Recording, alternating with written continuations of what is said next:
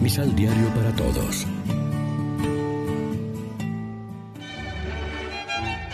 Proclamación del Santo Evangelio de nuestro Señor Jesucristo, según San Lucas.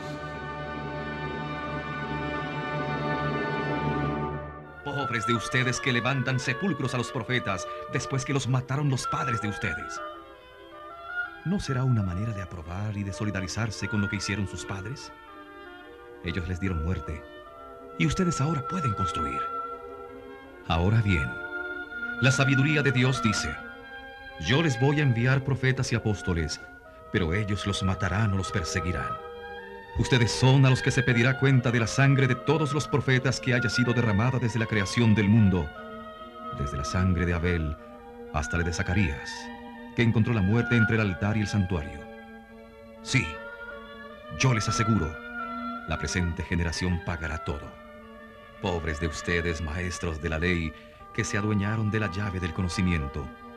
Ustedes no entraron y no dejaron que otros entraran. Cuando salió de ahí, los maestros de la ley y los fariseos comenzaron a hostigarlo muy duramente. Le pedían su parecer sobre un mundo de cosas, poniéndole trampas para ver si podían sorprenderlo en algún error. Lección Divina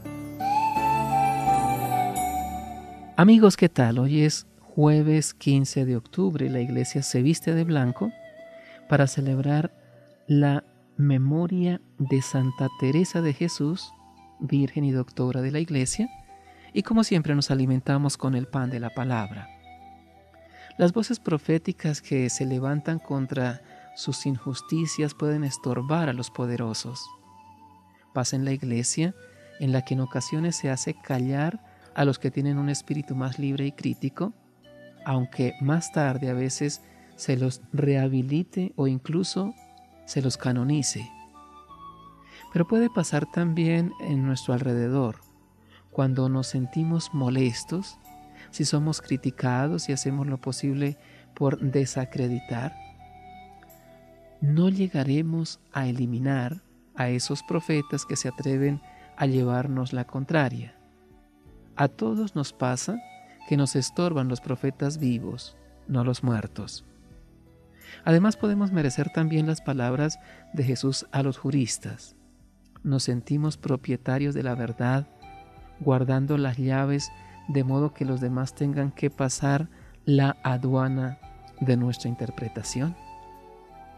Nos creemos los únicos que tenemos razón en todas las discusiones sean importantes en el ámbito eclesial o más cotidianas en nuestra familia o círculo comunitario? Sería una lástima que los que podemos decir una palabra en el ámbito de la catequesis o de la predicación no comuniquemos esperanza y alegría, sino angustia y miedo. Seríamos malos guías. Reflexionemos. ¿Será que también nosotros, con nuestras actitudes incoherentes con respecto al Evangelio, estamos obstaculizando la puerta de la fe para que muchos hermanos nuestros alcancen la salvación? Oremos juntos. Señor Jesús, con frecuencia desatendemos las palabras de quienes nos invitan a llevar una vida coherente. Ilumínanos con tu amor para cambiar nuestra forma de vivir y de pensar. Amén. María, Reina de los Apóstoles, ruega por nosotros.